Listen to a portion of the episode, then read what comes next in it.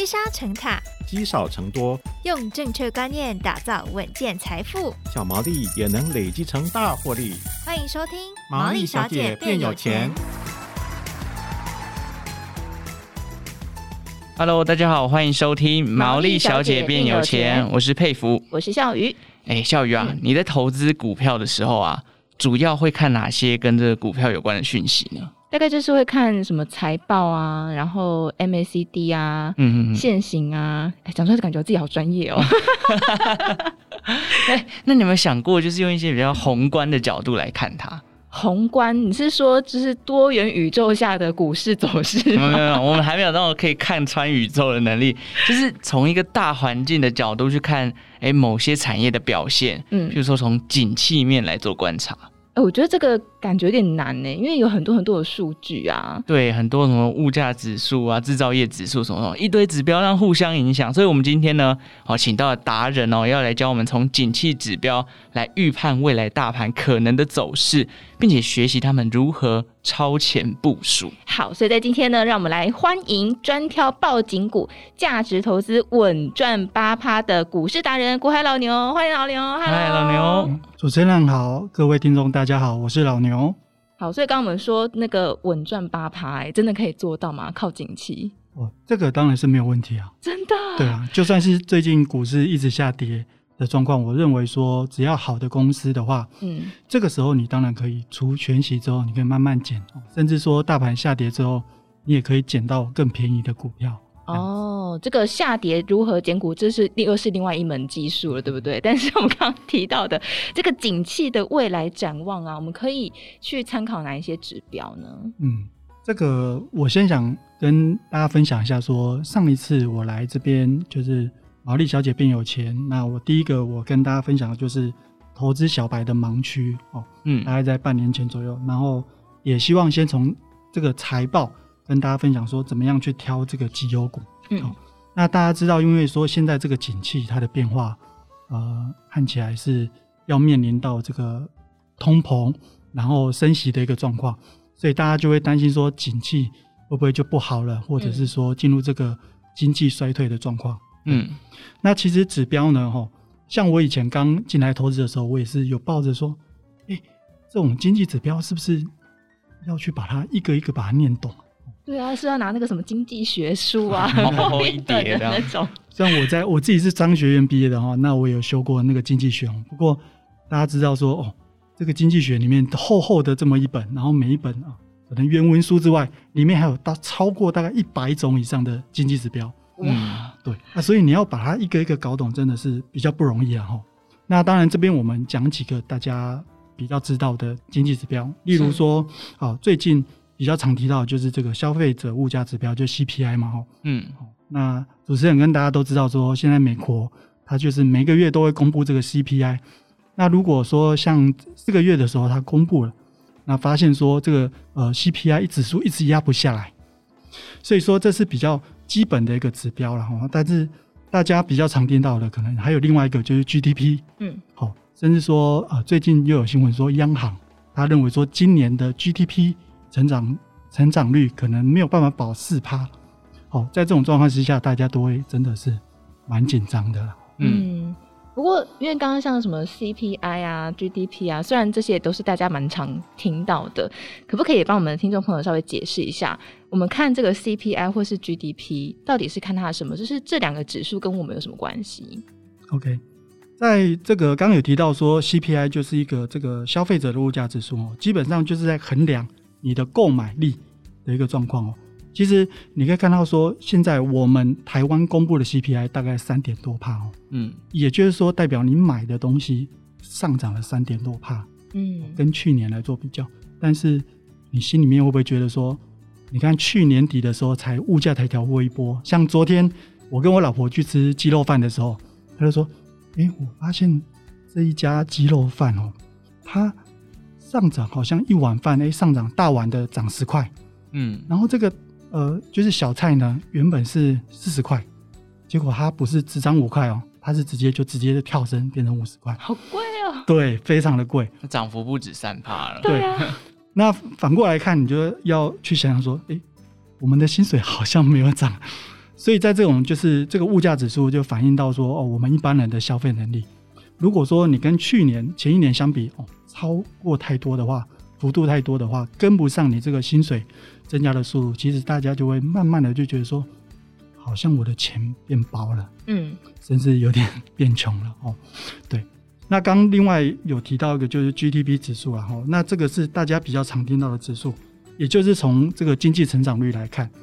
那每一年基本上在呃每一季啊，都会有这种相关的研究机构，他会去预测或者是预估说今年的成长率到底会增加或者减少。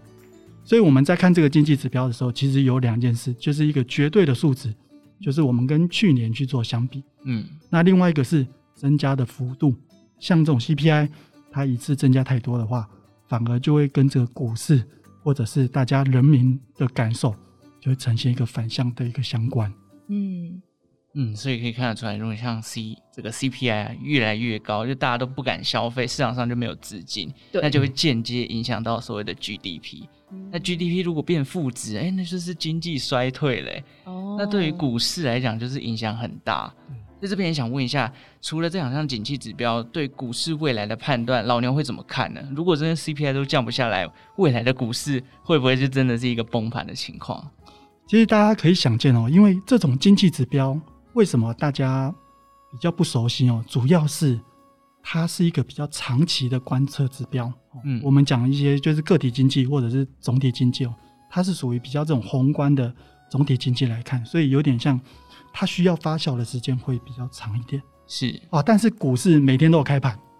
像我们上个礼拜还看到加密货币崩盘，本来想说，哎、欸，啊，股市一直跌啊，礼拜六应该没事了吧？结果加密货币礼拜六还有开，好开市，那整个就是崩崩跌的状况。亿万亿万富翁都身家跌 超过九成啊！我跟他的距离越来越近了，对，好安慰哦。对。所以哦，就是大家对这种经济指标可能会觉得感受会有点远。那而且这种影响程度不是说我今天宣布三嘛哦，那 CPI 就会立刻压了下来。它还是要看可能两个月、三个月的一个变动的状况。所以它会类似这种缓步下跌，不会突然大起大落。对，基本上不会大起大落。如果它今天、啊，它今天下重要，就是像我们可以看到说哦，美国它今年升息的方式真的是像走楼梯一样。那就是一开始一月的时候升一码，三月的时候升一码，五月的时候直接 double 就升两码，现在六月的时候又升到三码，甚至有些人还开玩笑什么啊，要么就十二码嘛，像 踢罚球一样，我们就十二码嘛，十二码罚球，长痛不如短痛。对对对对对，但是当然经济经济不能这样子随便乱来，然后所以就是网友的意见就看看笑笑就好了。嗯，啊，台湾的就比较缓和啦，啊，基本上。因为我们的利率的基础跟美国那边比较不一样，是，所以之前的话，台湾的升息的状况就是三月的时候升一码，那六月的时候升半码，然后，嗯，那看起来我们的是比较温和一点，所以现在看起来在九月的时候跟十二月的时候应该还是升半嘛，嗯，对。所以如果升息的话，意思是说，比方说升息之后，台湾的股市就会下跌。基本上它是有这样子的意涵，有一种预期的心态。嗯，好，当然，我觉得比较有趣的就是大家会把一些印象比较深的东西硬要套到股市里面来，例如说，呃，升息半嘛，哎，股市上涨了，那你就会说，哎，符合预期，嗯，对对对对啊，如果升息一码，哎，股市也上涨，你就说啊，那这样子的话就是代表啊，呃，台湾的经济非常强健，不用害怕，哦，就是每一种方式大家都喜欢套套在股市里面去做一个解释啊，但是我觉得这种是比较。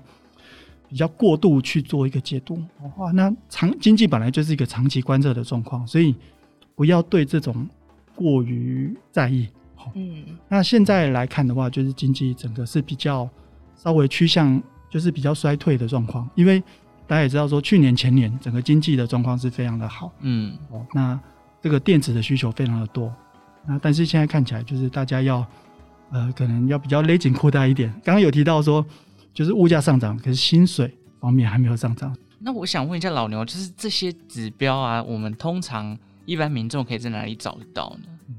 基本上，我想大部分有在投资人会比较熟悉的是一个叫景气的指标。嗯，好，那这个是这个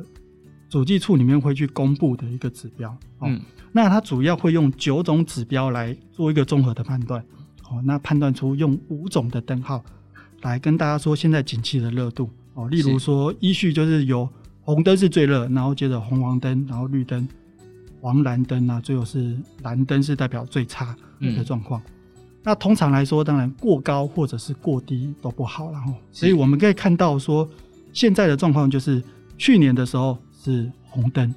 嗯，哇，超热。对，那现在已经就是等于转向，已经降降下来了哦，所以我们已经到绿灯的这个比较持平的一个状况了哦。那所以我们要注意说，这个指标已经告诉我们，景气已经有出现反转的状况，大家要注意一下哦。不过大部分来讲说，景气大概就是三年五年会有一个大的循环，嗯，所以说如果你是一个长期的投资人，你在这个时候买是没有问题的。嗯，那去年当然红灯的时候，当然就是跟你讲说。如果你是希望说，诶，短期时间获利的话，那你在这个可能追逐到最末端的时候，其实是赚头会比较少一点。那如果你是长期的投资人，在现在这个时候，哎，慢慢来哦，股市下跌的时候慢慢减，甚至说看到，哎，股市开始出现反转的时候，你再进去减，这种状况会是比较安全一点的状况。诶，但是他说，诶，你看到红灯，然后。还是进去，代表说你看好台湾的未来啊！那时候上万八的时候，大家不都说台股要上两万吗？其实对我来讲，我当然我会偏向，如果你比较看这种经济指标的人，嗯，定期定额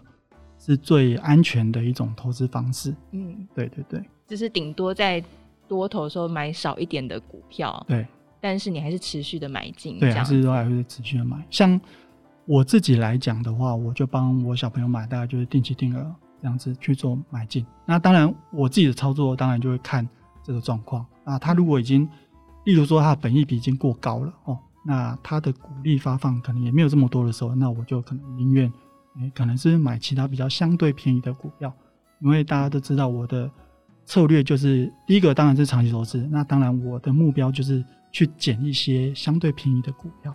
哦，防御性比较高的股票，这样。嗯嗯，就像老王讲，他是长期投资者，而且我们有一个前提，就是哎，景气它三到五年会有一个循环嘛。那既然在循环，我们当然会在低一点的时候买。嗯，在这边其实给了用景气灯号来买股票，算是买在低点，其实是当做长期投资者。当然，如果你今天是短期，你买在低点，你有没有耐心等三五年的一个循环？那当然就要看个人的投资习惯。所以我在红灯买进，我也可以等三五年。你可你可能会遇到蓝灯，遇到蓝灯再继续等下去。你要再等个五年，不会啦，因为公司它的获利是，如果这家公司它是持续在获利当中，我认为是比较不用担心。当然，如果它红灯的时候在赚钱，然后这种就是到这种黄蓝灯的时候变成亏钱了，那我认为它这家公司你就要好好评估一下。然后、哦、就有点危险，对啊，因为我买的公司都是年年它都稳稳定赚钱，虽然说它的获利的状况会有高有低，那不过它是每年都在赚钱的话，即使现在是下跌，我都还在跟大家，像我昨天就在粉专跟大家报告说，哎，今天的心得哦，因为昨天大跌嘛，嗯，那我就跟大家说，哎，呃，今天我在盘中的时候，我看了那个《必胜球探》。然后有对看了电影，哈，看了两部电影，看得很开心。然后跟大家说，哎，今天我们不要看盘，就是看其他的电影，这样子会比较轻松一点。那今天就迎来反弹了嘛，所以，嗯、所以我觉得真的是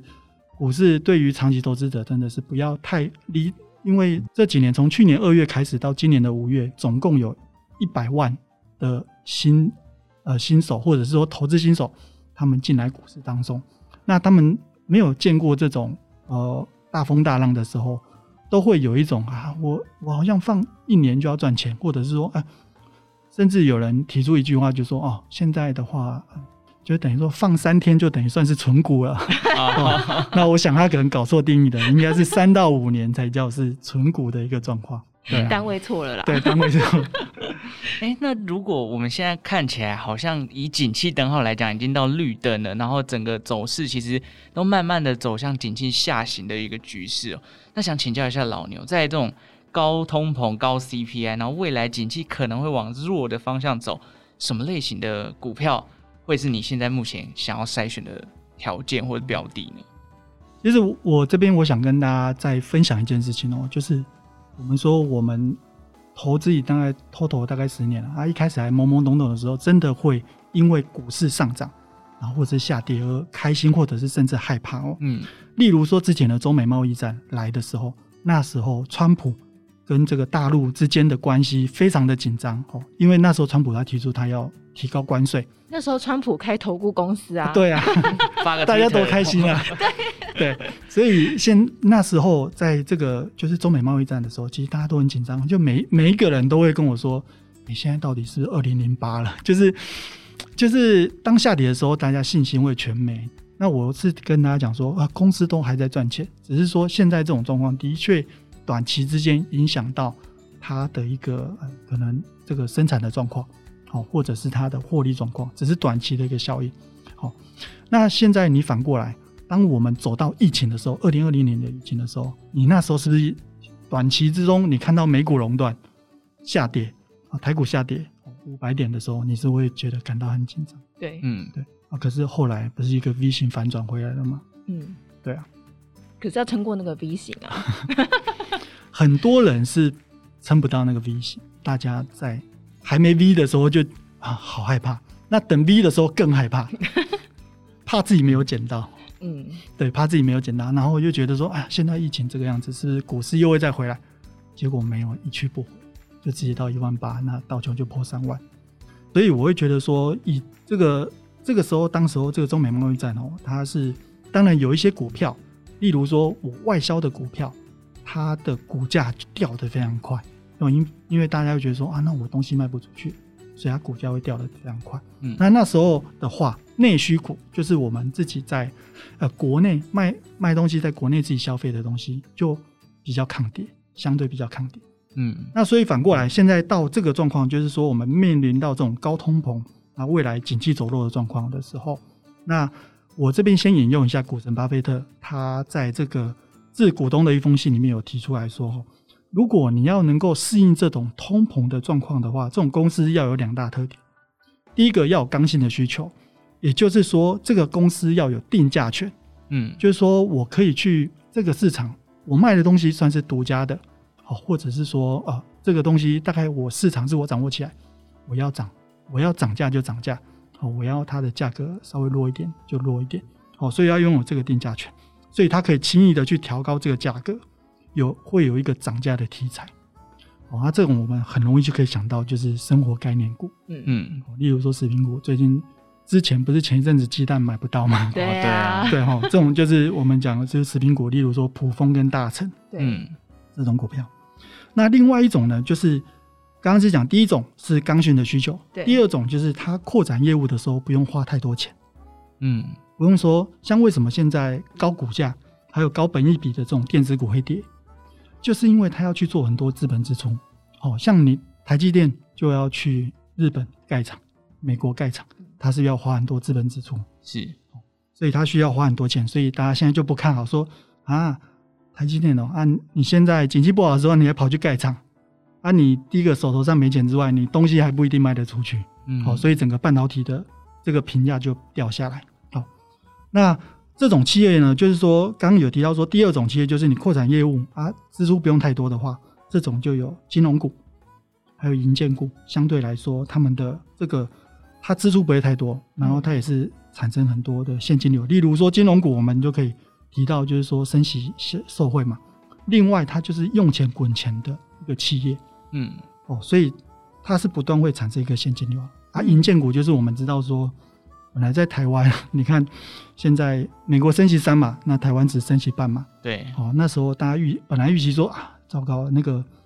那个如果我们这个升息太多的话，会不会造成这个利率过高？那造成等于是整个房贷有可能出现崩跌的状况。哦，所以其实台湾这边当然我们的观念跟美国人比较不一样，哦，所以我们这边它还是只有调高半码而已。所以我认为说，呃，大概有三类的股票啦，比较抗通膨。嗯，所以第一类就是生活的概念股，比如说食品股啊。好，那第二类的就是金融股，嗯，这种可以不断的产生现金流。另外的就是这种银建股，它毕竟有资产嘛，有土石有财嘛，这是大家都知道一句话。嗯，所以我认为这三种。的一个这种股票，这三类股票，它是比较能够抗通膨的。是，哎、欸，那我想问，所以像车贷类的，它也算是其中刚刚老牛说的这三个条件的符合吗？你是讲裕隆？裕隆，他们呢？呃，刚好我最近有做一个就是影片，是比较就是这种租任三雄嘛。那的确短期升息来说，因为他们的车贷利率是固定的，所以说升息来说，如果多升息的话，其实对他们是相对比较不利的。嗯，哦，他们是固定的，我以为他们会浮动的。没有，他们是固定的，所以那个他们的老板就出来讲说，升息其实对我们来说是比较不利的，相对来说是比较不利的哦。不过我必须得讲，就是。拉长来看，只是今年少赚一点，啊，明年可能维持差不多。那后年大概停止升息的时候，那它的继续金流就会慢慢就再增加回来了。所以用钱滚钱的企业就是这样，嗯，就是你只要有钱在手上的话，大概是没有什么问题。哦，所以我们每个人都要练就用钱滚钱的能力，嗯、对不对？才能够抗通膨。那最重要当然就是听这个节目，让大家 多了解这些理财的知识。你真的太上道了，不然为什么会这一季又在找老牛回归？半年之后再找我，再来聊一点。但是我觉得，就是刚刚帮大家问出一个是玉容嘛，当然就要请教老牛，你自己的口袋名单还有谁是你觉得大家可以参考的？其实我一直觉得说金融股是一个还不错的投资的一个标的啊，就是说相对比较稳定。嗯、那呃，刚除了刚刚分享的这些，就是生活概念股或者是抗通膨的股票之外，现在来讲，我认为很多股票它都已经杀到见骨了哦。虽然说很多人都说，哎，是还会再继续杀，还会再继续跌哦。不过我觉得不要这么的悲观。就是我觉得这一两年的波动非常大，尤其是趋势会非常的明显。嗯，像前两年就是多头，多头就是一直涨，就算你有拉回，那它也不会跌破可能年线或者是季线的状况，一时可能跌破季线，但是它会顺迅速拉回去。但是今年你就可以发现很明显就是跌破年线，所以我说这一两年对价值投资其实真的有点不利。嗯，好，就是说，哎、欸。我本来前两年我想要捡便宜，结果股市一直涨上去，我捡不到便宜。嗯，好，那但是现在一直下杀，反而一直下杀，那我下杀的时候又去做价值投资，反而捡到下跌的刀，满手都是血，其实很危险，很为难哦，到底要怎么办？很为难，所以我就说，那简单一点就是定期定额。那如果说你是跟我一样比较有一点概念的投资人的话，我会建议你等止跌之后再买。嗯，好，那时候。那时候我也认为说，哎，在一万六应该可以撑得住。嗯，啊，想不到这个一下升息来个三码，哇，这个利空整个一打下来。当然，我会觉得说，对于长期的投资人来说，你投资的周期是三十年，那你不需要急着在这个三天或五天去决一个胜负，那你就慢慢等啊，你就先等一下，说，哎，最近是不是能够止跌了？至少你要等外资回头嘛，吼，所以你就忍耐一下嘛，吼，等这个大人回来的时候也可以啊。不用不用急着说在这边定胜负。那当然，我刚刚有提到说很多公司它都是稳定赚钱的，嗯，这种公司你就定期定额去买也没有问题啊。因为大家在这一两年遇到一个状况，就是涨上去的时候，你没有上车，你就再也没有机会上车了。对，在去年是这样，可是今年是，哎，跌下来我一上车，怎么它还往后开？所以大家开始会有点慌。可是我觉得，就像老牛讲的，如果你今天是一个长期投资者，其实你不用急于在可能一个礼拜或一个月内就把你手上所有的资产布局进去。你刚刚有听到老牛说几年吗？三十年呢，还不是三五年。我是希望大家可能呃三五年就退休了哈，可能去年有一波就是少年股神哦都退休了哦，赚到很不错的钱都退休。不过今年来说真的是很难操作，那你也不要去想着说好像我一定要在短期啊一个月就要就要赚进来。像很多人是说他买进一个月是赔掉可能下一个月的薪水，今年你是。这个空头的状况的时候，那你就慢慢的买就好了，嗯，不用不用急着说真的，就是看到它下跌，它马上去减，我真的会减到没有钱。像我对我自己来说，就是疫情的时候，我自己的反省，就像二零二零年那时候过完年的时候，看到股市跌，我说啊，应该没有什么问题吧，嗯，就减一个减，哎，过没几天，一月一月的时候啊，美国啊怎么死这么多人啊，然后又要封城的时候，然后就是又继续买。那时候熔断想说，哎，熔断继续买啊！第一次熔断买，第二次熔断又在买，第三次还想不到看到这么多次熔断，你知道吗？也是很傻眼，世界奇景，真的，大家是一起见证历史。对，所以在这种状况来讲，我就后来我是觉得说，哎，你就慢慢来，你等这个趋势做一个逆转的时候，你再来去捡股票就可以了哦。所以我刚才讲说，你把 APP 删掉，然后去看个电影，其实也不错。其实我觉得还蛮重要的一个观念哦，就是在投资的过程当中遇到空头市场，你的步调跟多头市场的时候就要很不一样了。嗯，就是你要慢慢买，而且要慢慢来会比较快。嗯，而且重点就是刚刚老牛讲，哎，什么时候会止跌？这个就是下一集老牛来跟我们分享的内容哦。对，下一集就会很精彩的了。对，我们要怎么找到抄底的讯号？嗯，好，那这一集我们先到这边，也感谢老牛带来这么精彩的分享。好，谢谢大家，谢谢。好，感谢大家今天的收听。如果喜欢毛利小姐变有钱的节目呢，也欢迎订阅荆州大耳朵的频道。对于节目有任何的想法，也欢迎留言告诉我们。那我们就下一集再见喽，拜拜。拜拜。